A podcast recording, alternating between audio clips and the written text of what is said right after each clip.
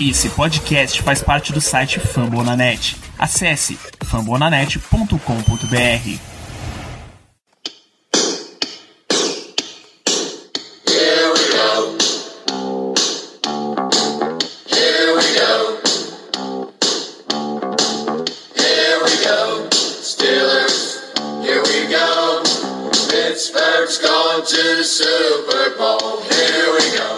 bem, pessoal, estamos começando mais um Black Yellow Brasil Podcast, esse episódio 165 do seu programa falando sobre o Pittsburgh Steelers para todo o Brasil, direto de fomonanet.com.br, do iTunes, Spotify, do Deezer ou do SEC, que você, se vacilar, vai levar também. Eu sou Danilo Batista, seu host, em mais uma semana, e vamos para mais um episódio pós-jogo deste programa, esse episódio pós-vitória, o que é sempre um momento delicioso desse programa, para a gente comentar o que aconteceu nesse Steelers e Broncos, eu tenho a presença de Kaique Tomia de volta com a gente. Tudo bem, Kaique? E aí, Danilo, tudo bem? Mais uma vitória, né, Danilo? Para começar bem a semana, para começar o programa animado, todo mundo feliz, sem ter que ouvir, assim, muita corneta dos colegas. É do jeito que a gente gosta.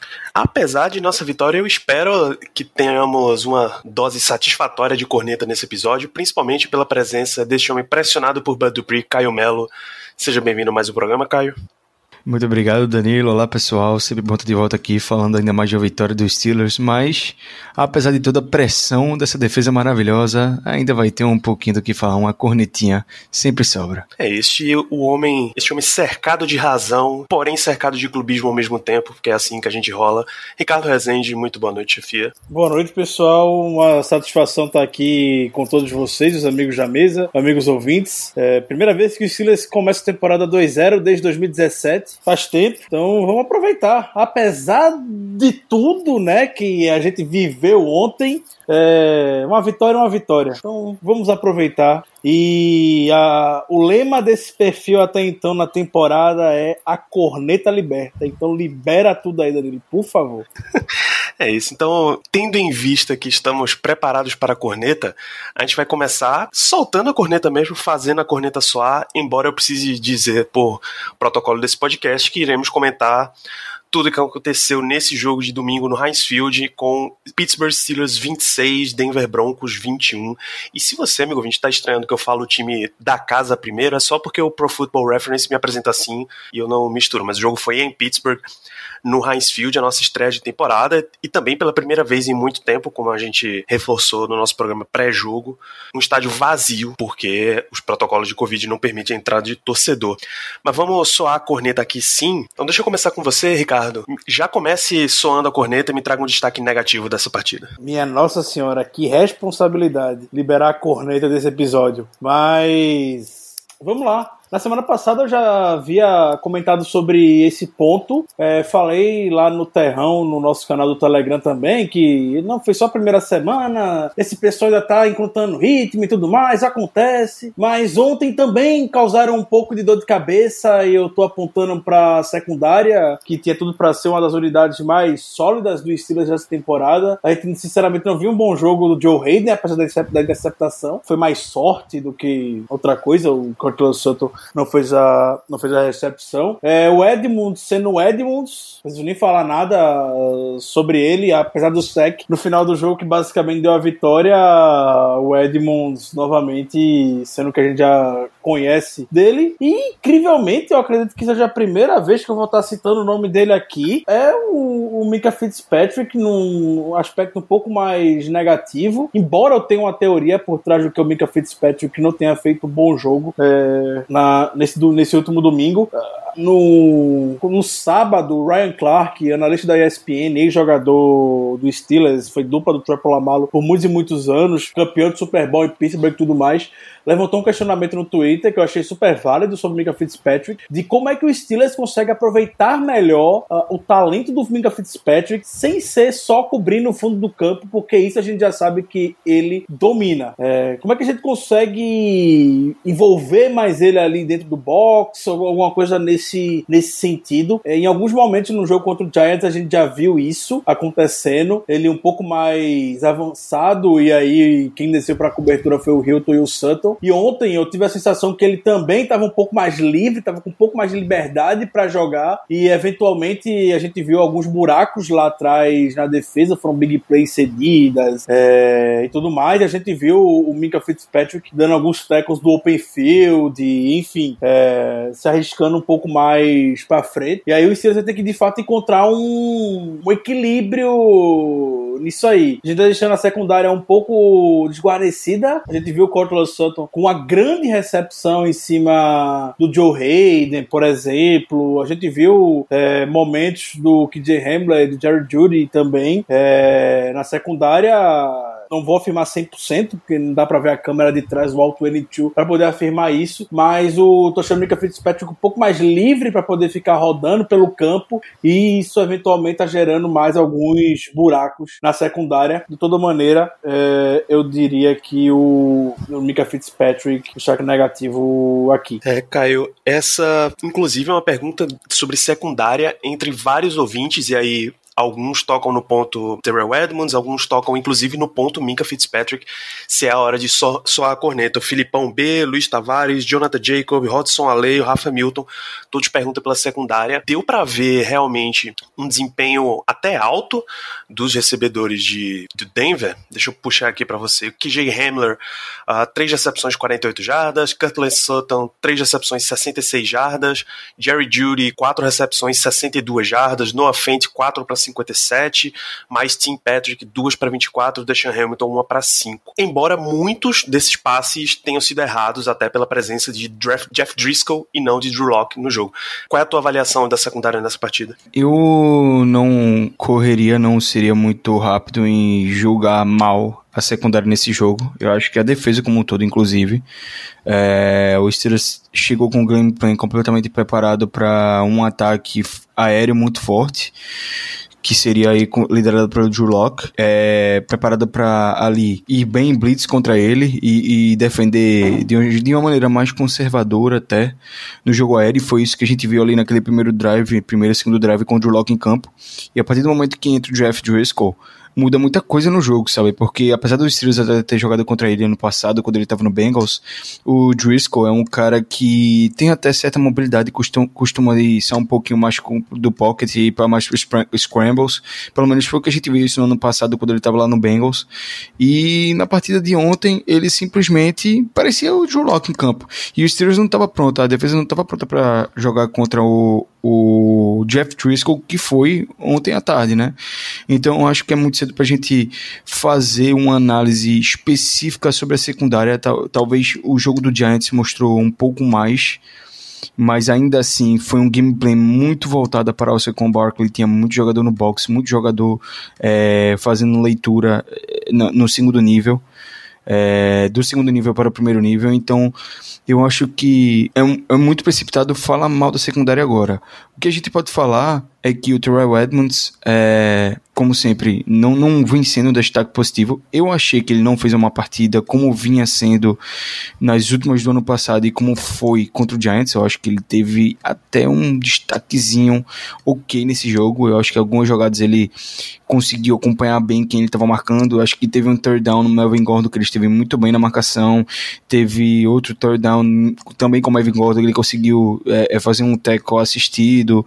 Enfim, ele ele, não fez das suas piores partidas, diria até que foi uma das menos ruins que ele fez com a camisa dos Steelers e aquele sec lá no final do jogo foi importantíssimo para selar a vitória. Mas quanto ao que é, é, Ricardo falou até do Minca, eu tô percebendo isso, que o Steelers está tentando usar o Minka de várias maneiras possíveis aí, de ser um pouco criativo com ele no campo, só que eu sinto que isso está sendo uma faca de dois gumes, porque ao mesmo tempo que a gente pode estar tá ganhando com o Minka, fazendo várias funções no campo, a gente pode estar tá perdendo muito no, no, jogo defensivo aéreo da gente, porque o Minka, ele é simplesmente fantástico defendendo o meio do campo, sendo justamente o que Ricardo falou, o center field, é, o dele, ele defendendo ali o meio do campo, ele é simplesmente fenomenal, e a gente viu no passado ele não teve a quantidade de interceptações e de passes é, desviados à toa. no ano de, de 2019, porque essa função é onde está o, o, o melhor rendimento dele, é onde ele faz melhor, onde ele faz as coisas acontecerem. Ele pode ser muito bom em outras áreas e a gente pode utilizar ele para outras áreas, sim, contanto que a gente tenha jogadores capazes de cobrir ele no que ele não tiver desempenhando como função.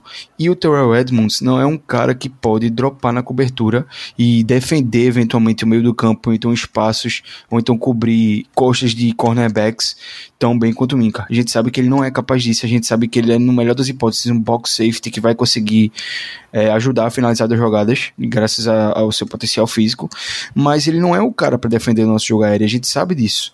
E a gente não pode estar tá confiando no Terrell Edmonds, e pelo que eu consegui ver do pouco que a gente teve de, é, do jogo de segunda e do jogo de ontem, o, Kurt, o, o Cam, desculpa, o Cam Sutton e o Mike Hilton, por mais que eles sejam bons é, desempenhando no slot. Por mais que eles sejam bons corners, até o Cam Sutton jogando no outside já, já foi muito bem eles não conseguem ter a mesma noção que o Minka fazendo ali a defesa do meio do campo.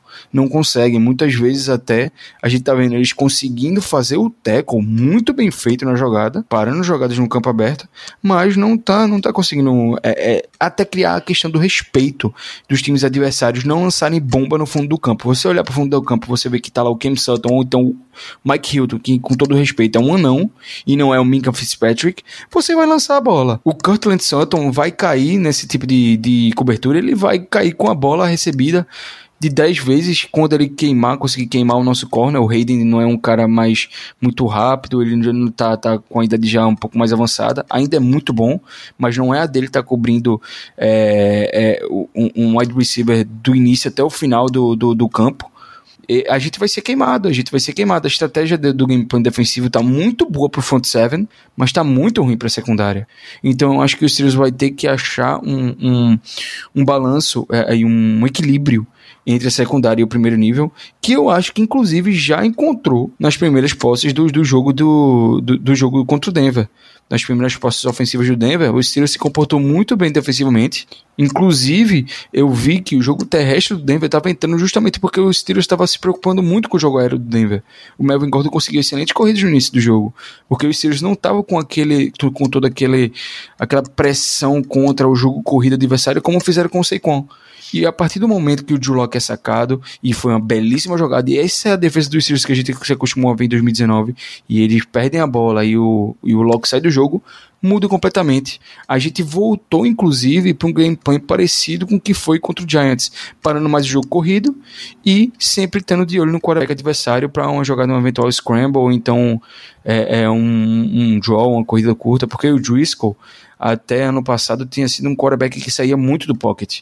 Então o Steelers teve essa dificuldade de lidar com o Driscoll. Eu acho que isso acabou atrapalhando bastante o gameplay defensivo.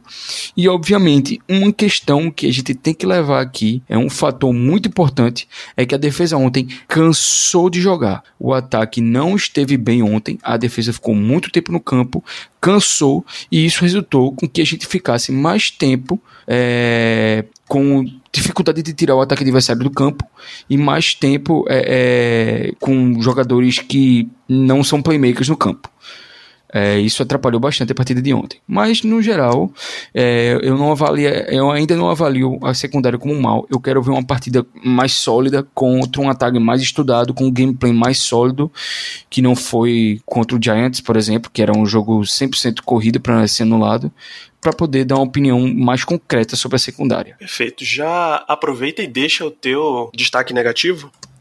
É, eu já comecei meu destaque negativo vai justamente pro, pro ataque, né, pro Randy Fitner, mas mais especificamente pro ataque terrestre. Eu acho que o Ben fez uma boa partida ontem. É, uma coisa que me incomodou muito foi o fato de que o Ben lançou 42 vezes a bola. Foram 41 ou 42? É, não, não tenho certeza, mas lançou bastante. 41. 41. Foram 41 vezes que ele lançou a bola e isso não é bom. É, a gente, Big Ben é um cara que voltou de uma lesão seríssima no cotovelo direito do braço lançador. A gente não quer que o quarterback que voltou de uma lesão seríssima no cotovelo direito do braço lançador esteja lançando 41 vezes a bola no jogo. Isso aí tá erradíssimo. É, eu não sei se isso veio muito do bem. Eu acho que não. Acho que veio muito do Randy Fitcher, porque a gente já viu em 2018 que o ataque é um ataque mais pass-oriented, né, que eles chamam, que é menos jogo corrido, e isso me incomoda porque ele passou a ser assim em 2018 quando o Conner machucou, mas antes do Conner machucar era um ataque que sabia correr com a bola e sabia forçar os seus running backs a correr com a bola, forçar a bola nos seus running backs. Eu acho que o James Conner é um cara que tem um potencial muito grande, que saudável ele vai causar muita dor de cabeça nas defesas adversárias, mas a gente tá tirando o fator do jogo corrido do ataque dos Steelers, porque Randy Fitchner não corre com a bola em first down, a gente tá passando em praticamente todos os first downs, não corre com a bola no second down curto, não corre com a bola no third down curto. E na goal line ontem a gente insistiu de correr com a bola com o Conner uma das posses foi touchdown, dentro da linha de 5, a outra da, da, das posses a gente não conseguiu touchdown, terminou no field goal. Foi justamente no turnover que a gente se na interceptação de Joe Hayden. Então, a gente precisa ver mais do Conner, ou sei lá, do Benisnell, mas a gente precisa mais do jogo corrido. Se a gente não abrir espaço para o jogo aéreo com o jogo corrido, isso vai dificultar para a gente lá na frente tem que usar mais James Conner, tem que usar mais Ben Snell, tem que insistir. Até porque a cultura dos Steelers é uma cultura de futebol americano de é, smash mouth. Quando a gente tinha esse ataque com Le'Veon Bell, a gente empurrava a bola no jogo corrido na, na goela de todo mundo. Por que James Conner não pode fazer isso? Eu sei que Le'Veon Bell é muito mais qualificado até no jogo aéreo do que James Conner, mas James Conner é capaz. Ontem ele mostrou que era capaz. No final do jogo ele selou a vitória pra gente. Em um drive sensacional. Ele podia ter anotado no touchdown de 80 jardas, sei lá, faltou gás no final. Ele não tá 100%. Mas, pô, vamos usar o cara que é uma excelente arma. Passou da hora, assim. 2019, o que ele teve lesionado, a gente tava com muita dúvida. Final de 2018 ele lesionou. Mas vamos voltar a usar o nosso running back. O Randy Fitner tá vacilando muito nisso. Isso tá chegando a ser irritante o quanto a gente passa a bola desnecessariamente, coloca Big Ben em risco ao estar tá passando 41 vezes no jogo, pelo, pelo menos ao meu ver. Eu quero que ele passe com mais passe menos e com mais eficiência e que o jogo seja menos focado nele, com ele apanhando menos em campo, menos dropbacks, mais handoffs. E, obviamente, aproveitar que o Conner está num um ano de contrato, que ele quer mostrar serviço, e vamos usar, vamos encher ele de toque. Vamos botar a bola na mão dele 25 vezes no jogo. Ontem foram que 16 carregadas pelo, pelo Conor. Isso aí não pode, não pode ser assim. Não é assim que a gente vai ter um ataque balanceado. Não é assim que a gente vai deixar nossa defesa fora do campo. Foi um dos motivos que a defesa cansou. Foi pelo fato de a gente não ter jogo corrido e não é, é, queimar o relógio. Então tá faltando isso no Andy Fitner, já foi uma crítica no passado e pelo jeito vai continuar sendo esse ano. Isso, Kaique, vários ouvintes me tocaram no ponto jogo corrido. É, Rafa Milton, André Luiz, Léo Biller, Fabiano Mossato, o arroba Caio Mais Levanto. Alguns, o Deco FB até pergunta até quando a gente vai ter Randy Fitner. Só que para um jogo que a gente esperava que a gente fosse usar quem estava com a mão quente, que na, nesse momento era Ben Snell, depois, do, depois claro, do Conner sair machucado contra o Giants, a gente viu não só Conner voltar a ter muito mais snaps, como o jogo corrido ficar bem esquecido. Como é que você viu esse fator do nosso time? Pois é, né? Foi um, um fator que pegou todo mundo de surpresa, né? O Conner, ele retornando dessa lesão, felizmente, né? Ele retornou, não foi nada grave, mas a gente esperava mais toques pro Snell depois da grande partida que ele fez diante do, do Giants. Não foi isso que a gente viu, como o Caio mencionou mencionou 16 carregadas para o Conner, apenas 3 carregadas para o Snell e nenhuma para o Anthony McFarlane Jr., que foi ativado pela primeira vez nessa, nessa segunda semana. É, então, isso impacta nosso jogo de várias maneiras. O Caio falou bem a respeito disso anteriormente. É, a gente não correu o suficiente, a gente está forçando um cara que operou o braço lançador há pouco tempo a lançar 40 bolas no jogo. Isso influencia também, né? O nosso ataque às vezes não está produzindo como, como poderia no jogo aéreo. Causa, faz com que a defesa volte mais rápido para o campo,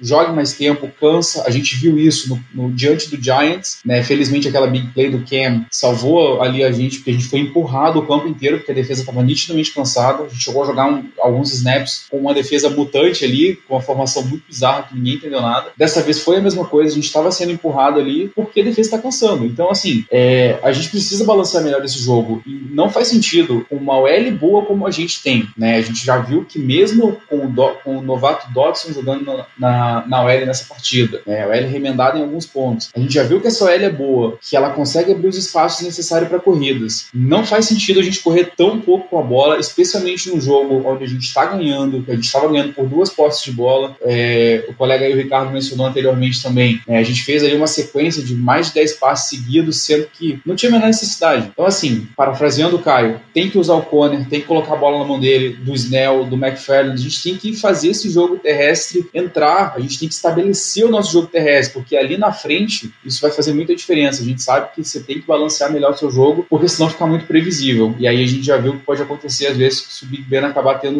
um dia ruim e um momento decisivo, isso pode custar a gente aí o destino da temporada. Ainda, ainda nesse assunto que os amigos citaram, é, o, uma coisa que a gente tem muita dificuldade desde quando o Randy Fitch assumiu como coordenador ofensivo é que o ataque dos Steelers não tem uma identidade. É um ataque desorganizado, não é nem um pouco criativo, são as mesmas chamadas sempre, como o Caio falou, lançam um passe na primeira descida e na segunda para 10. Uma corrida pelo meio que ganha 3, 2 jardas, bota o Big Ben na situação terceira para mais 7 jardas, e aí um three and out, e a defesa volta pro campo, a defesa fica cansada e repete o ciclo. Ontem, situação terceira descida pro Steelers foi 2 de 12 só, pra você ter noção. Muito ligado a essa falta de uma identidade ou de não ter um plano de jogo muito bem estruturado. É, a gente viu na segunda bons flashes até da equipe usando end around, usando jet sweep, usando motion. Já diminuiu ontem, botando Big Ben lá no shotgun muitas vezes. É, para ter noção, que o Kaique comentou agora há pouco, a gente estava conversando antes de começar o, o, o episódio, é, o Steelers teve um momento da partida que lançou a bola 16 vezes consecutivas, ganhando por duas posses de bola. Isso não existe em nenhum lugar do mundo, não existe nenhum ataque do mundo que vai fazer isso. É só o Randy Fitchner que vai chamar 16 chamadas de passe consecutivas com a equipe ganhando. É, hoje de tarde eu tava no, no Twitter lembrando a partida que a gente teve contra o Los Angeles Chargers há alguns anos atrás. E eu nem tinha reparado, mas durante o jogo foi até destacado que o Steelers só tinha perdido um jogo desde 1987 no Heinz Field, quando tava perdendo por 14 pontos no intervalo, que foi justamente esse jogo contra o Los Angeles Chargers. Eu fui recuperar um número daquela época que o Ryan Scarpizio é um ex até assessor de imprensa do Steelers publicou, o Steelers virou aquela partida ganhando por 23 a 7. Tava 23 a 7 no intervalo esse jogo. É, e no segundo tempo, o Steelers só correu seis vezes, abandonou o jogo terrestre. Quando a gente olha para aquela temporada 2018, é, fica um pouco mais grave, porque foram quatro partidas que a gente ou tava ganhando ou tava empatando no intervalo e que veio a perder e que abandonou o jogo terrestre no segundo tempo. Contra o Chiefs, a gente chegou empatando aquela partida contra o Mahomes. A gente só correu sete vezes vezes no segundo tempo. Contra o Ravens, teve um jogo que a gente só correu quatro vezes no segundo tempo. Contra o Broncos, que a gente perdeu no finalzinho aquela interceptação do Shelby Harris na linha de gol. A gente perdeu, a gente só correu oito vezes e contra o Chargers só correu seis vezes. Foram quatro derrotas. Seria mais uma agora em 2020 ontem. Foi muito, foi pouco que a gente não perdeu. Levantou o muro no final do jogo, tinha um quarterback reserva e a gente conseguiu vencer. Mas é inexplicável isso. O Steelers não consegue nem encaixar o play action. Foi o time que menos usou play action. É, ou, não, não, sei se o dado tá de ontem ou só da temporada, mas de toda maneira, um espaço de apenas dois jogos. É, só usou play action 12% das jogadas, é o menor da NFL. Então, assim, o ataque é um ponto de preocupação que de fato levanta e aí a gente acaba dependendo do que a gente não tinha ano passado, que é de grande jogada do Big Ben. É aquele passe maravilhoso, espetacular pro Deontay Johnson, é aquele passe maravilhoso pro Clay por anotar touchdown de 84 jardas. Vai dependendo de flashes do Big Ben. Um dia que ele não estiver bem, como o Kaique falou, vai ser difícil pra gente vencer ou querer querer que o ataque faça algo. Então, o, ataque, sem sombra de dúvidas, é. Um, diria o ataque, mas range fit né, é um ponto de muita atenção. Ô, Ricardo, tu lembra de algum play action nessas duas primeiras rodadas, assim, uma jogada positiva de play action que foi. A, a, essa jogada aqui deu certo, foi um play action. Eu não lembro de nenhum. E, era um e o Steelers com o Le'Veon Bell, até naquela primeira temporada, quando o Conner assumiu, quando o Le'Veon ficou de holdout, o Steelers usava pra caramba o play action, pô, com o Conner correndo muito bem com a bola. Tipo, isso sumiu, sumiu. É, foi apagado do playbook do time, a, a aba de play action. É aquela paradinha do Madden, a aba de play action, tem, deve ter duas jogadas do Randy Fit, né? Porque não tem, pô, sumiu. Você lembra de alguma, Ricardo? Você quer comentar ou a gente segue? Não, foi, foi uma pergunta retórica, não lembro. não lembro. Realmente não, não lembro. Agora, screen eu lembro do jogo todo. Play action, não lembro de um assim. E é o screen mais mal desenhado, o design dos screens são as piores da NFL, né? Porque todas são com a OL mal posicionada, parece que não treina, assim. É, não sei, não, não, não, as screens do Andy Fitchner nunca foram boas. Tá, então falamos, cornetamos a secundária, cornetamos o nosso ataque, especialmente o ataque corrido. Vocês querem cornetar mais alguém? Mais algum destaque negativo? É, acho que o pessoal já tocou nos dois principais pontos aí, que foi a organização do ataque para essa partida, né? Essa, essa falha em, equilibrar melhor o jogo. E nossa secundária, que, bom, apesar de não ter entregue o pod nas, nas duas primeiras semanas, ainda acho que ainda acho que dá para segurar um pouquinho a, a, a, corneta. Dava só, só um toquinho só na corneta, né? Não precisa, não precisa aprofundar ainda.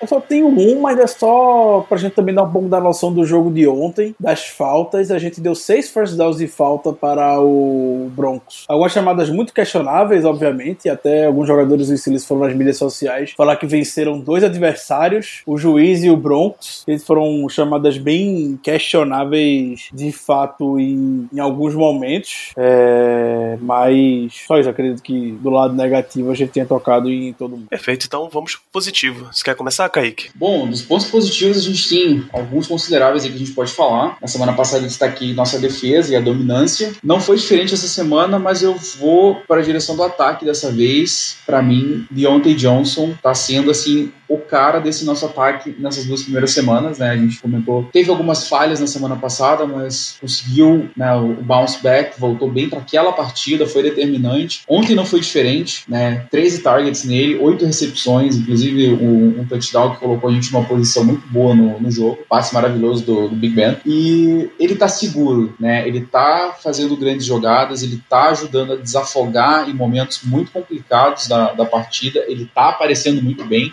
e e para mim ele leva o destaque no nosso, principalmente do nosso ataque nessa semana, assim, apareceu em momentos cruciais, fez toda a diferença pra gente e a gente tá vendo aí uma grande evolução por parte dele, né? A gente já, já era muito, já esperava muito dele desde o draft, foi muito comemorada a escolha dele e tá se mostrando o porquê, especialmente nesses dois primeiros jogos dessa temporada, tá chamando bastante responsabilidade e tá entregando. É, Ricardo, você que é o nosso, você que é, entre nós é o grande capitão do fã clube de Deontay Johnson no Steelers. O Antônio Oliveira, ele pergunta, que eu acho que você vai até discordar da pergunta dele, se ele tá abaixo do que a gente esperava ou é normal nesse início de temporada. Deontay Johnson saiu desse jogo com 13 targets, 8 recepções, 92 jardas e um touchdown, incluindo uma recepção para 28 jardas. Você acha que ele tá abaixo do, do esperado? Você acha que ele tá bem? É, você tinha até a, a, estatística de divisão de targets entre ele, ele e Juju, não tinha? É, o, o Deontay Johnson ele tá sendo acionado em 32% dos snaps pelo Big Ben, hashtag wide receiver número 1, um, como a gente já vinha, vinha comentando ao longo da, da oficina, a expectativa é que isso fosse acontecer, isso realmente está acontecendo. E eu concordo com o que o, o Kaique falou, está é, sendo um jogador muito divertido de se ver. Obviamente, ainda tem alguns, alguns pontos de, de desenvolvimento. Teve um fumble na semana passada no retorno de punt. No primeiro handoff que teve o jogo de ontem também soltou a bola. É, teve um, um momento pontual no final do jogo que ele não conseguiu fazer a recepção, mas eu estou do lado do Deontay Johnson no sentido de que a temporada está começando agora e que ele está sendo o jogador mais acionado pelo Big Ben, então é o que está mais sujeito também a cometer esses, esses erros. É, são 33% das vezes que o Big Ben lançou uma bola foi em direção ao, ao Deontay Johnson. Então, eu. Algumas pessoas já levantaram algumas preocupações com ele. Eu realmente ainda não fico preocupado é, no retorno de punt. Ele retornou para touchdown no jogo. Se fosse aquela falta fantasma do Ken Sutton em cima do Nick Vanetta, eu nunca vi o Ken Sutton metade do tamanho do Nick Vanetta conseguir empurrar e derrubar o jogador. Não sei de onde arbitragem tirou isso, mas tudo bem. É, e outros lances, o Deontay Johnson também botando os Steelers em boa posição de campo para os retornos de punt. Teve screen com ele, que ele ganhou 16 jardas quebrando tackles em cima da linha de scrimmage, indo-se embora, cortando por toda a linha. Então tá muito divertido para mim de ver o Deontay Johnson e tá correspondendo às, às minhas expectativas. É, tava procurando aqui, Danilo, o número de targets em cada jogador. É, Juju, de fato, é o, o segundo com mais targets na equipe. Depois vem o Washington, naturalmente, é, o Ibron e o Conner. É o, esse é o top 5 de targets do, do Steelers. Só para dar uma noção, Deontay Johnson foi acionado, não só tem 23 recepções, ele foi acionado em 23 é, em 23 lances e o Juju foi acionado em 14, para você ter uma noção. E uma das coisas que o Big Ben vem fazendo até nesse início de temporada é distribuindo muito bem a bola. Se não me engano, na segunda já foram, foram nove jogadores diferentes que fizeram recepção. E até antes do jogo começar na NFL Network, a de Kiko Abala, a repórter da NFL Network, até se conversou com o Big Ben e falou que o Big Ben tá muito feliz e não tem ninguém no time reclamando para ficar recebendo a bola ou cobrando para receber a bola. E aí, a gente já sabe para quem foi essa indireta, né? Segue o jogo. É, só para reforçar aqui, foram 23 passes para Deontay Johnson com 14 recepções. Juju teve 14 passes em sua direção com 13 recepções. Tá? Então tem essa leve diferença aí. Deontay Johnson é mais acionado, porém quem tem um aproveitamento melhor de recepções no momento é Juju. Mas também Deontay Johnson tem mais jardas. Então o que vale é que os dois estão sendo bem servidos, os dois estão correspondendo num bom nível e, claro, não tem ninguém chorando porque está recebendo recebendo pouco passe nessa equipe. Você quer trazer o seu destaque positivo, Ricardo? Posso trazer. É... Eu queria trazer dois.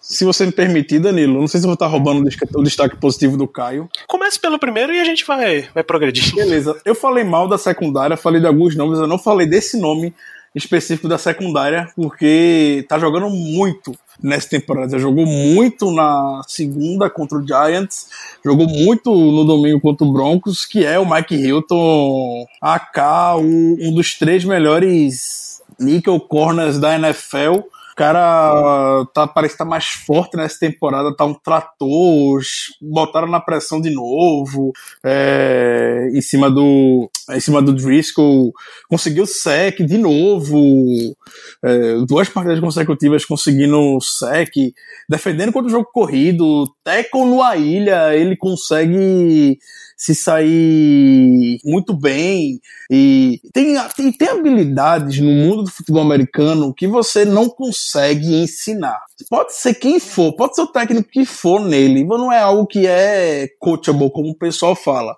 A gente lembra do Troy Polamalu fazendo aquelas magias, entrando no meio da linha de scrimmage, pulando em cima de linha ofensiva para fazer sec e tudo mais. Isso não se ensina. Isso o cara vem de natureza, da vida do cara, a vida toda fazendo isso. E não tem como ensinar uma pessoa a acertar um time de snap.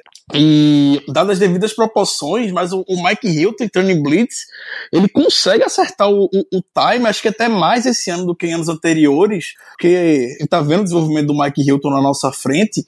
É, a gente lembra que quando o Mike Hilton começou a fazer isso lá em 2000 e, é, 2018, 2017, é, não era uma novidade, era uma novidade, na verdade, perdão, teve jogo do Mike Hilton com três sacks, contra o Texas e no jogo de, de Natal em 2017 para 2018. Então, a, a, tudo ali era uma novidade. Mike Hilton, ninguém na NFL conhecia. Aí, em 2018, 2019 ficou um pouco mais manjado. Alguns times já começaram a ficar mais atentos e diminuiu. E agora, esse ano, parece que o pessoal esqueceu. As duas primeiras comissões técnicas não se ligaram muito nisso. E a gente viu o Mike Hilton entrando em blitz várias e várias vezes. Eu até, até vi uma brincadeira aqui pela timeline do Twitter, se não me engano foi o Alex Kozora, falando que o Mike Hilton pode ser considerado o menor DE da NFL, porque teve um lance que ele foi para cima do Nick Vanette, o Nick Vanette do dobro do tamanho do Mike Hilton, e o Mike Hilton quase derrubou o Vanette para poder fazer a pressão. O Mike Hilton não tem medo, não. Então, tá, tá jogando muito nessa temporada. Eu queria deixar o destaque positivo para ele. Perfeito. Será um homem muito feliz sendo pago em algum, alguma das 30 do, 31 franquias da NFL que não se chamam Pittsburgh Steelers. Porque é, o Steelers só vai achar outro jogador para o lugar dele. Caio, destaque positivo? Eu, eu vou deixar Ricardo falar novamente o segundo destaque positivo dele, que muito provavelmente não é o meu, mas eu sei qual é o segundo destaque positivo dele, então vou, de, vou deixar Ricardo aí complementar o comentário dele. Então, por favor, Ricardo. Seria muito breve nesse. Obrigado, Caio, pela oportunidade, pelo palco para poder estar tá falando sobre o Kevin Dotson. Ele mesmo, eu sabia que era ele. maravilhosa estreia do Kevin Dodson, né? Que eu, eu comentei sobre ele antes do jogo lá no Telegram, no nosso terrão sobre o duelo que ele faria contra o Jarrell Casey, muito provavelmente, naturalmente, estava um pouco preocupado. É o primeiro jogo do Luke, a gente nunca tinha visto o Luke jogar na NFL, então não sabia o que a gente podia esperar. Mas eu até tinha comentado no nosso QG no final de semana que eu estava mais preocupado com o Schultz do que com o Dotson, porque tava com uma boa expectativa em torno do Rookie. E para mim, sinceramente, elas foram super correspondidas. O, o Pro Football Focus até divulgou que ele não cedeu nenhuma pressão o jogo todo. Foram 42 snaps bloqueando. Aí tava falando agora do, do Big Ben lançando passes e mais passes. E, e, o, o Dodson não cedeu nenhuma pressão e nem ameaçou também ceder um sack.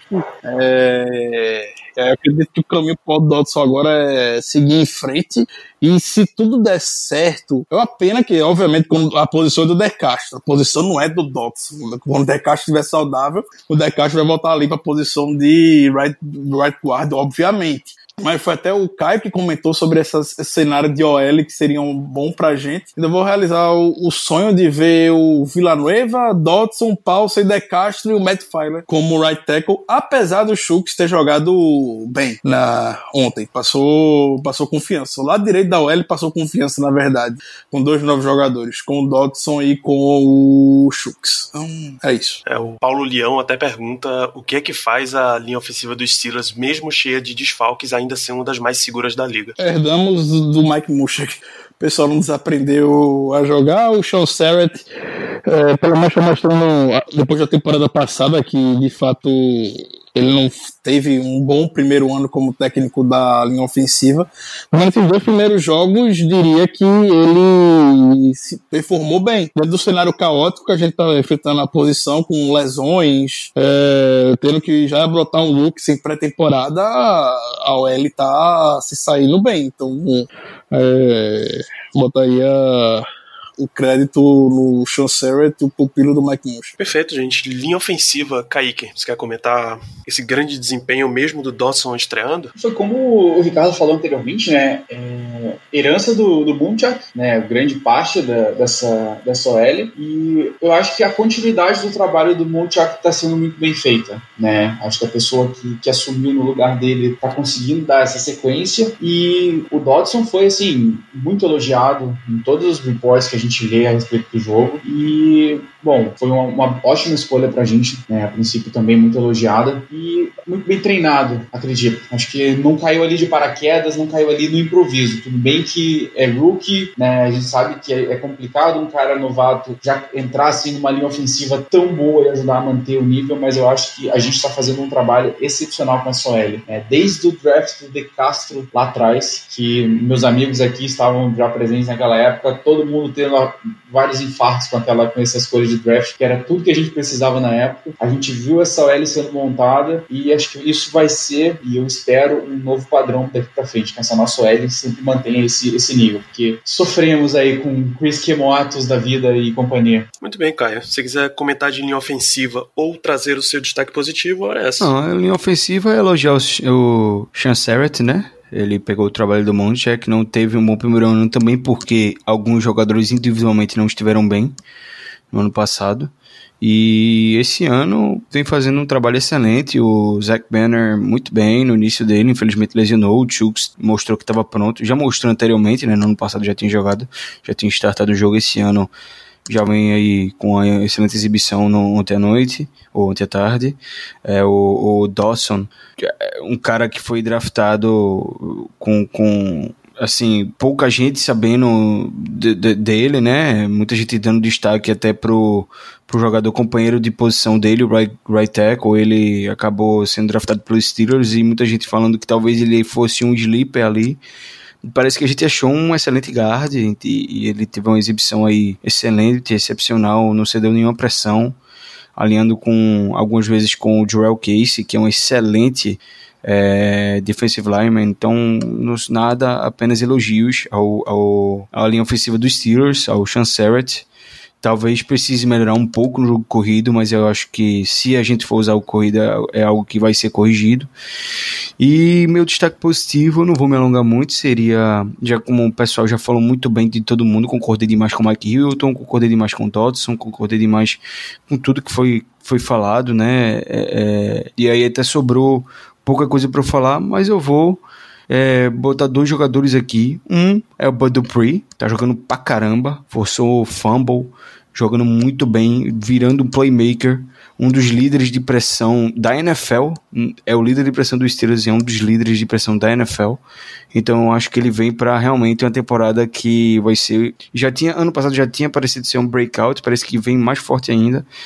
Infelizmente vai ganhar um dinheiro na off-season, porque o que ele vem jogando se ele mantiver o ritmo, essa defesa vai ser muito forte no pass rush contra o jogo corrido, porque ele está sendo muito, um componente muito importante, jogando muito bem.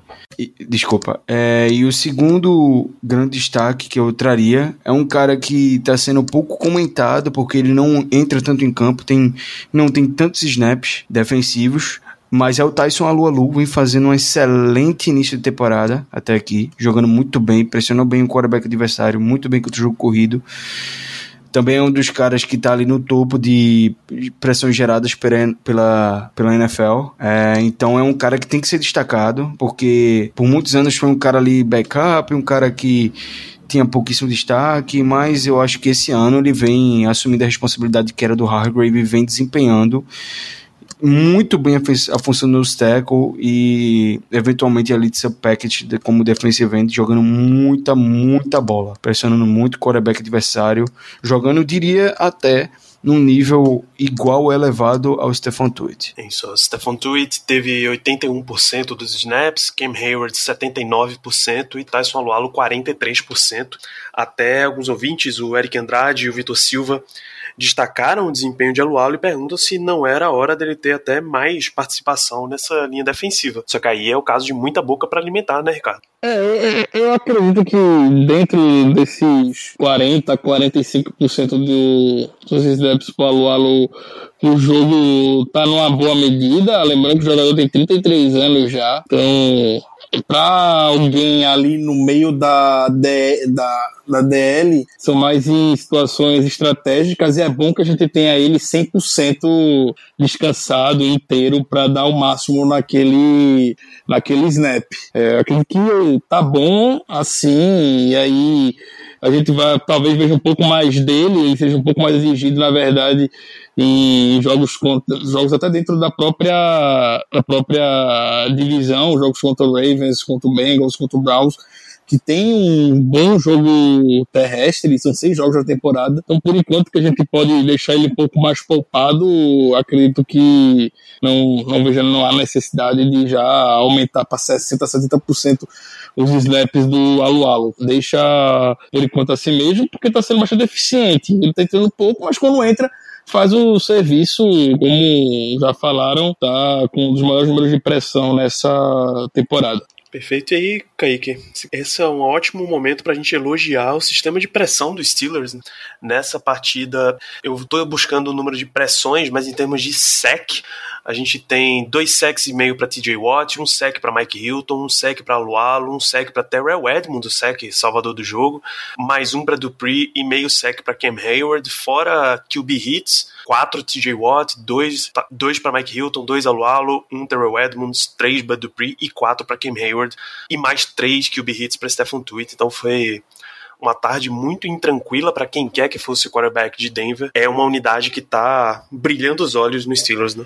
Demais, Aninho, demais, né? Foram 19 QB hits no total, 7 sacks, pressão de basicamente todos os lados. E acho que é, a questão é, são tantas armas, né, nessa defesa, é tanta direção que pode vir esse, essa pressão que tá complicado dos caras conseguirem defender a gente é, é TJ Watt, é Bud Dupree, aí você tem o Hilton que tá chegando muito bem, você tem o Edmonds que se aproxima da linha, né? Você tem a DL que também abre muito espaço ali e consegue chegar. Então, assim, é, tá funcionando, né? Tá com uma, uma explosão assim incrível. A gente viu ontem é, o lance que infelizmente ocasionou a lesão do do Locke, o Locke sai do saque do TJ Watt que estava no pé dele, cara. Quando ele faz o movimento para sair, ele entra na rota do Bud Dupree que vinha sozinho pelo lado esquerdo da linha ofensiva e o Dupree vinha queimando na velocidade. O impacto foi tão forte né, que acabou pegando o Locke ali no ombro, deu caindo por cima que lesionou. Então, assim, o pessoal vai ter, vai ter bastante trabalho para conseguir defender da pressão dessa, desse, dessa nossa defesa. E você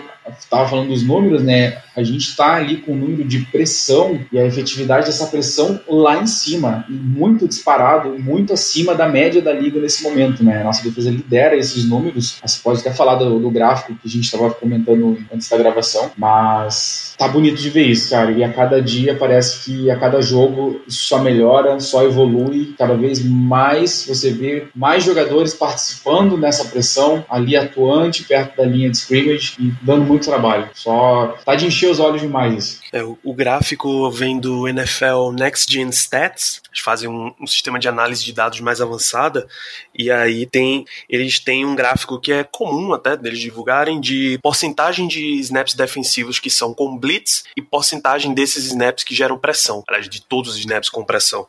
O Steelers lidera a NFL em percentual de pressão, é 45,6%, e olha, ele lidera bastante, o segundo lugar é o Bills, está abaixo de 40%. E lidera também por muito em percentual de blitz aplicada. São 57,8% dos snaps de defesa em blitz contra o segundo lugar que é que está entre Dolphins e Ravens, que estão abaixo de 50%. Então o Steelers chama muita blitz, isso gera muita pressão e acaba com, fazendo com que isso talvez explique por que, que a secundária está sofrendo tanto.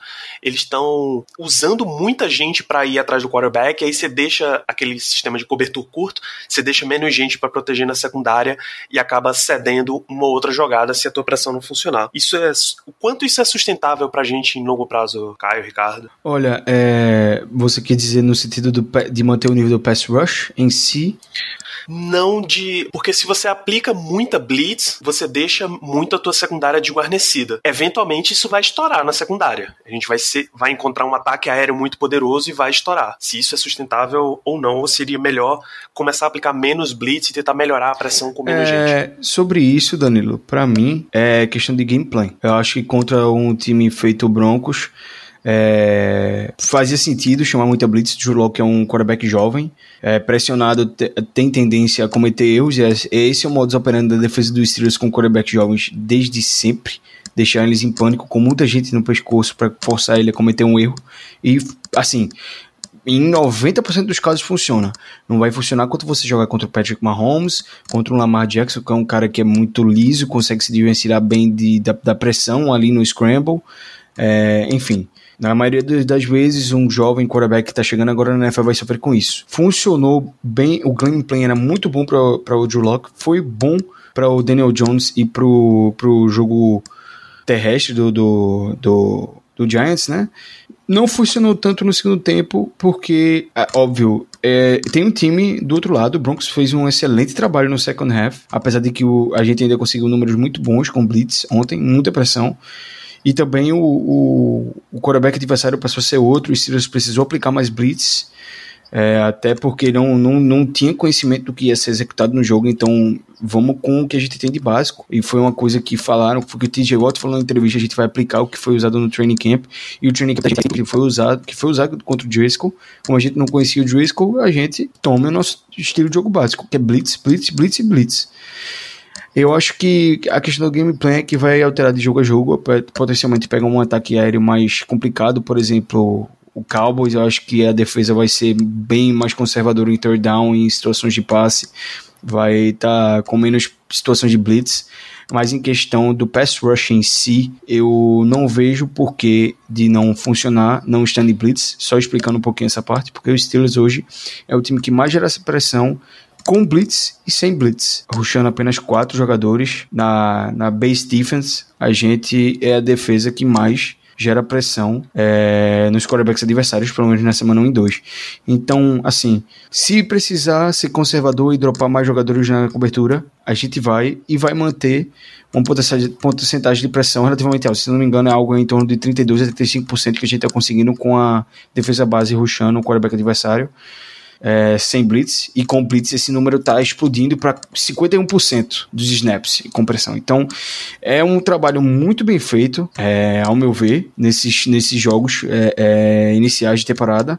Acho que pode ser mais balanceado daqui para frente quando a gente pegar ataques mais veteranos, ataques mais maduros em jogo aéreo mas para esse tipo de jogos que pegamos no início da temporada, eu acho que foi um gameplay muito bem pensado e muito bem adaptado para os nossos adversários. Perfeito. Inclusive, essa era a minha expectativa para a gente começar essa temporada, que a gente fosse conseguir fazer muito mais pressão com a linha defensiva, com os quatro da frente, e ocasionalmente mandando o Mike Hilton, o Vince Williams, que são jogadores que a gente sabe que tem essa característica de ir atrás do quarterback e bem, mas eu fiquei até assustado com a quantidade de blitz que a gente mandou. Então, daí veio a pergunta se era sustentável Deixa eu ver aqui se a gente tem perguntas que ainda não foram respondidas da nossa audiência. Ah, enquanto eu tô pesquisando, vocês têm mais algum destaque positivo para levantar? Eu não tenho um destaque positivo, mas é só reforçar, na verdade, o que estavam falando agora há pouco sobre o quão sustentável é a gente mandar blitz constantemente. E, de fato, esse gráfico do Next Gen Stat é uma violência pelo, pelo lado do Steelers em como tá mandando pressão e tá sendo correspondida, ainda bem, né? Né? Que a Blitz está chegando, pelo menos. Tá bem, bem fora da curva mesmo o, o Steelers nesse sentido. É, mas só que, de fato, como o Caio falou, não vai ser sustentável. Eu até puxei um dado agora que pode estar relacionado diretamente com isso, ou é coincidência, mas aconteceu. Temporada passada, quando o Mika Fitzpatrick chegou, foram o quê? Foram um intervalo de 14 jogos. 14 jogos, já não jogou a primeira e a segunda partida. Chegou na semana 3 contra o 49ers. Ah, em 14 jogos, ele cedeu somente 4 jogadas de mais de 40 jardas com o Mika Fitzpatrick lá. E a gente terminou a temporada passada com um percentual de blitz na casa dos 38%. Ainda foi dos maiores da NFL, mas não está em 55%, 60%, não lembro agora quanto é que está agora aqui, 57,8%. Estava na minha frente esse número. Já terminou a temporada passada com 35% é, de blitz. E esse ano, é, em dois jogos, a gente já cedeu duas jogadas de mais de 40 jardas. Para você ter noção. É, é, uma. Já é metade do que a gente cedeu basicamente temporada passada com o Minka Fitzpatrick na defesa. Então, é, tem que ser de fato calculado, não pode se expor tanto assim. E eu acredito que a gente vai encontrar um equilíbrio ao longo da, da temporada temporada. E aí a gente vai ter que depender mais, como foi na temporada 2019, do Hayward, do, Pre, do TJ Watt e do Tweet. Perfeito. É, só perguntar, deixar o que Germano ama fazer as menções honrosas para Juju Smith-Schuster, que continua bastante maduro nas partidas, e Chase Claypool, porque não é todo dia que você tem a maior recepção para touchdown de um jogador de seu país, e no caso dele é o Canadá. É, só um comentário, atualmente é o melhor wide receiver canadense da NFL, tá? Já deixando aqui uma alfinetada para vocês sabem quem. E eu queria deixar uma menção honrosa também pro James Conner, fez uma excelente partida ontem, apesar do pouco uso. Foi lá no final, com excelente corrida, fechou o jogo pra gente, correndo muito bem entre os tecos. Quando foi acionado, foi muito bem e precisa ser mais utilizado, precisa ser mais explorado. Perfeito. A primeira pergunta que a gente tem que ainda não respondemos é do João Vitor Barros como é que funcionam os desafios. Tem uma equipe que ajuda o head coach a tomar essa decisão, porque ele adora o Tomlin, mas sempre tá perdendo tempo com um desafio errado, Ricardo. Até se falou muito na temporada passada sobre isso, se o Tomlin ia ter ajuda se não ia ter ajuda. Toda a equipe da NFL, a gente se imagina que tem alguém por trás para auxiliar nessas decisões. Mas aqui no Steelers, eu realmente não me recordo de cabeça nem o que ficou temporada passada essa questão. Se não me engano, o, o Tom Bradley, coordenador técnico de secundária, ia ajudar com algo. Não sei se isso foi pra frente. Mas só da gente não ter isso muito claro hoje em Pittsburgh já é motivo de uma preocupação. E de fato, o Tony é péssimo fazendo desafios. Eu sei que até temporada passada ele tinha total autonomia e era com ele, o que ele via no campo, ele desafiava Por isso passou 30 anos sem ganhar um desafio. Se mudou isso. Eu também acho sei. que não. Acho que é acho é que ele não. no estômago dele. Eu acho que isso aqui não foi exceção e aí vai ser mais. É, mais perda de timeout à toa, né? Porque ontem foi claramente a recepção do No Fent, que ele desafiou para absolutamente nada e perdeu um timeout dentro do 2 uhum. Minute Warning. que era preciosíssimo, absolutamente precioso, principalmente porque o Broncos estava vindo com, com a tentativa de empatar o jogo, desculpa, de virar o jogo. É, Kaique, o arroba dossiê Antifa, ele pergunta se o Special Teams cresceu de produção ou se são apenas alguns lances isolados. Olha, ao que a gente pôde observar, houve uma grande melhora do primeiro, do primeiro jogo para esse segundo, né? A gente teve aí, já, já citado anteriormente por vocês, mas agora num, num outro espectro, o Chase Claypool fez parte do, do Special Teams ontem e teve ali uma boa presença, fez boas jogadas. Era o cara que estava chegando primeiro onde estava a bola, né? Usou muito de, muita sua velocidade ali. É, e o Special Teams ele foi muito elogiado também nos Game Reports, nas notas e tudo mais. Levou notas muito altas. Então, no geral, houve uma melhora sim do Special Teams. Não é nada muito isolado, não. Vamos torcer para que permaneça dessa forma na sequência. É, Caio, Fabiano Mossato pergunta o que é que a gente está achando dos nossos tight ends estão é, sendo até pouco aproveitados, na opinião dele, se a gente concorda e se como pode ser aproveitado melhor. É, hoje, um, um amigo até conhecido daqui de, de vocês, Pedro Natalino, chegou para comentar comigo em outro grupo que finalmente vai cair o mito de que Big Ben adora lançar para Tyrants. E eu acho que esse mito aí vai cair. Eu acho que ele só gostava de lançar para Heath Miller porque era um grande amigo dele, era um grande Tyrant, um excelente Tyrant. E, e, e, era isso mesmo, porque Eric Ebron é uma das melhores armas de posição de terreno que você pode pedir para ter na liga. E assim, eu tô achando a, produ a, a, produção dele tá boa porque ele tá recebendo de target, mas o uso dele não tá sendo proveitoso, né, ao meu ver. A gente tá usando ele muito como um bloqueador que não é o forte dele, a gente já viu é, parou para analisar um pouquinho é, é, os snaps do jogo dele contra o Giants, ele sendo destruído no jogo de, de bloqueios ali no jogo corrido. O Vince McDonald é muito melhor do que ele nisso, nesse aspecto de, de ser um bloqueador, de se tornar um cara ali para abrir espaço para os nossos running backs.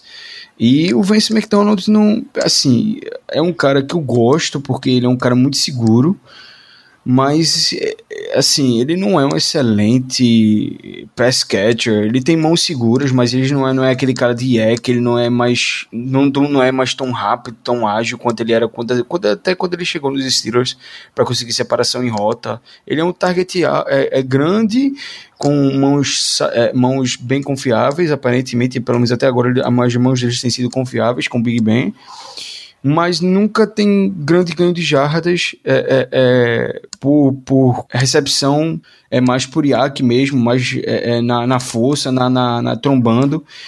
Exceto aquela, aquele touchdown dele contra o Bucks, né? Ali foi um. Parece que foi um lance muito atípico, mas eu acho que tá, a gente tá sendo. tá usando mal os Tyrants em todos os aspectos, é, no final das contas. Porque a gente nem tá usando tanto no jogo aéreo, tem uma excelente arma no Ibron, e não tá sendo utilizado no jogo corrido, porque o jogo corrido até aqui tá inexistente. Então tá mais sendo decoy ali, talvez no meio do campo, mas nem isso eu tô vendo. Eu tô vendo muito uso dos wide receivers e os Tyrants ali, até em two Tyrant set, eu não, não parei para analisar os números de, de formação de personal com dois Tyrants no campo, como é que a gente tá utilizando o Ebron e o Vince McDonald, mas só pelo fato de eles não estarem aparecendo tanto no jogo aéreo.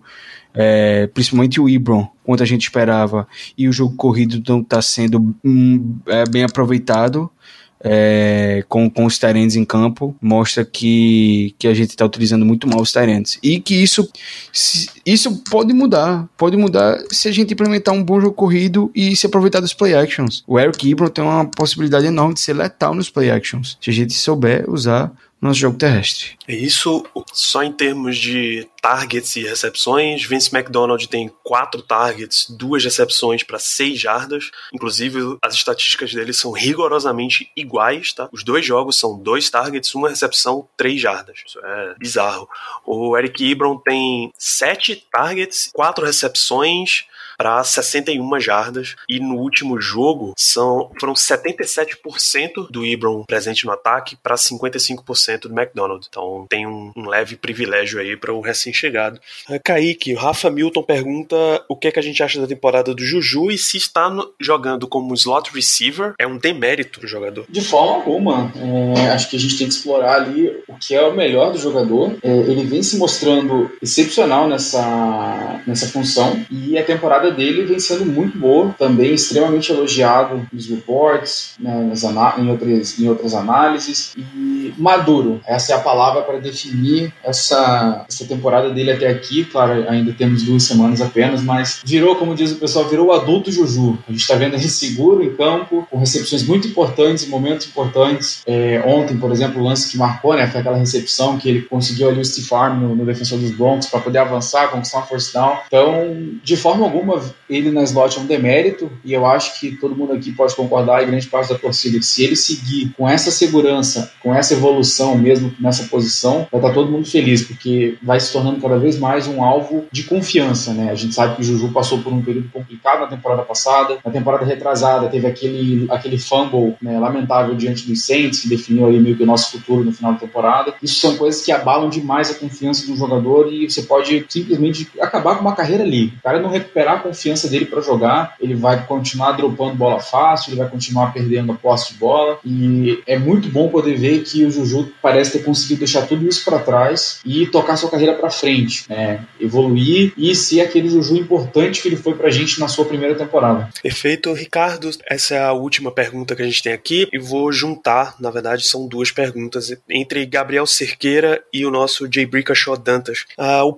o, Dantas ele pergunta se a gente pode dividir os, as críticas até e elogios, os dois juntos, tudo que está relacionado ao plano de jogo de ataque para Randy Fitchner e Ben Roethlisberger, já que eles são tão próximos, e o Gabriel Cerqueira se a ausência da dominância do ataque enquanto a gente estava em vantagem foi um fator para o desespero que a gente precisou passar. Eu acredito que essa questão de Randy Fitney e Big Ben tenha ficado lá em 2018 de serem um só eu sei que são muito amigos, mas quando a gente viu o ataque temporada passada, dadas as limitações, obviamente, não mudou muita coisa e a variável Randy Fitner permaneceu nessa equação. Então, eu boto tudo na conta do Fitner mesmo. O Big Ben nunca. O, o, Big, o Big Ben ama. A gente fala que o Big Ben ama tá lançando 40 passes no jogo. Ele não reclama nem um pouco disso. Ele não vai falar nada, ele vai ficar calado. A gente sabe que o Big Ben é muito gunslinger, gosta de lançar lançar bola, tava morrendo de saudade de lançar uma interceptação feita que lançou ontem. Ele pede desculpa no, depois do jogo e tudo mais, mas ele ama fazer aquilo. É a cara do Big Ben. Então eu, eu botaria na 100% no Randy Fitch, né? Pra mim já meio que acabou essa, essa união Roethlisberger e Randy Fitch. Mas que a gente saiba que exista, mas é Randy Fitch né, que não sabe chamar jogadas, não tem um time certo para chamar uma corrida, para chamar um passe, para inovar um pouco no playbook. Então boto tudo 100% nele. E sim, o ataque, como a gente falou ao longo do episódio, foi um, um, grande responsável pelo aperto que a gente passou na partida. 16 jogadas de passe consecutiva, ganhando por duas posses de bola, isso aí é um trabalho para a honestidade da NFL, eu não vou procurar isso, vai dar muito trabalho. Eu quero ver qual time na história da NFL ganhando por duas posses de bola lançou 16 vezes consecutivas. Duvido que tenha algum. Perfeito, então passamos por basicamente tudo que aconteceu nesse jogo, passamos pelas perguntas da audiência. A gente vai fechar com as considerações finais e eu queria acrescentar uma dose aqui que é também uma pergunta do nosso ouvinte. Tá? Deixa eu começar com você, Kaique. Obrigado pela presença em mais um programa. E Felipe Alvernaz pergunta por que o Steelers faz isso com o torcedor? Boa noite. Olha, Felipe, a gente aqui temos pessoas que torcem há 12 anos, 10 anos, por aí vai, tem gente mais antiga que a gente. Não chegamos a uma conclusão dessa resposta até hoje. E lamento, mas não vai ser hoje que a gente vai chegar. É isso, obrigado por mais um programa, Kaique. Caio Melo, por que, Caio? Por que a gente tem que sofrer isso? Ai, tanto? ai, é sofrimento demais para ganhar o jogo. É, não sei, velho, não sei. É gameplay equivocado, é erro de coaching. Eu acho que a maioria do, dos, das partidas que a gente sofre para ganhar ou até perde um, quando tinha uma vantagem é pro por problema de coaching de gameplay. É o Randy Fitchner que fez um gameplay ruim, é o Keith Butler que simplesmente esqueceu de botar um double coverage num Tyrant adversário. Enfim, esses motivos que acontecem há anos e anos e a gente meio que fica até acostumado, às vezes até anestesiado a acontecer esses mesmos erros e não conseguir, não conseguir corrigi-los. É isso, muito obrigado por mais um programa, Caio. Ricardo, vamos fechar suas despedidas e suas considerações de sofrimento O Caio falou que fica anestesiado, ele pode ficar, eu não fico não. Todo jogo eu fico desesperado como se fosse o primeiro. Subindo cheiro de merda, que a qualquer momento vai Eu só lembro do meme, o meme de Ricardo com a mão na cabeça. Jurei. a gente vai perder, não é hoje, vai dar merda, não vai dar merda, não fica anestesiado, não.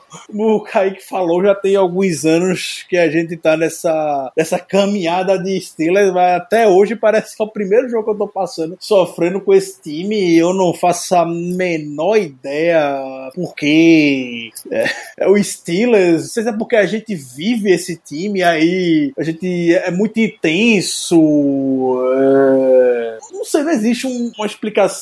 O, o, o que eu costumo sempre falar quando tem um momento desse é que eu odeio amar torcer pelo Steelers por essa desgraça que ainda vai me matar um dia numa dessas aventuras dominicais, essa montanha russa que é torcer pelo Steelers, mas agora a gente dá risada e tudo mais, a gente gosta. É... E na hora do jogo, tá com vocês no Twitter é muito divertido. A gente tá sofrendo junto. Ainda todo mundo no mesmo barco, então isso acaba deixando a experiência um pouco mais. um pouco mais legal. Você precisa, é isso mesmo. É isso, gente.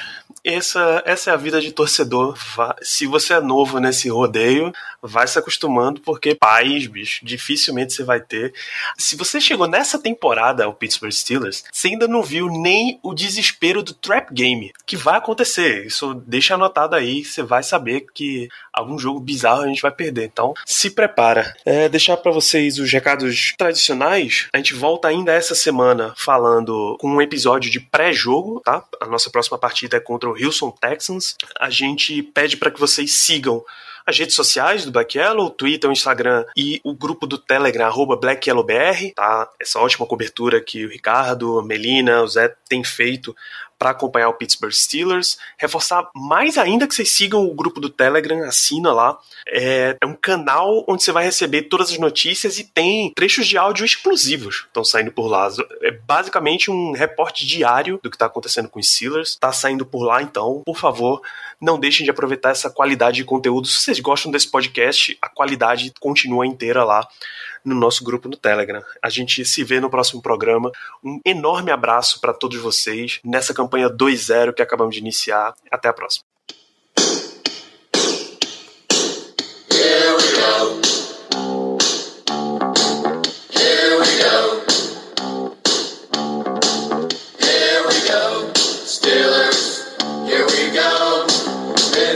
Pittsburgh's going to the Super Bowl. Here we go.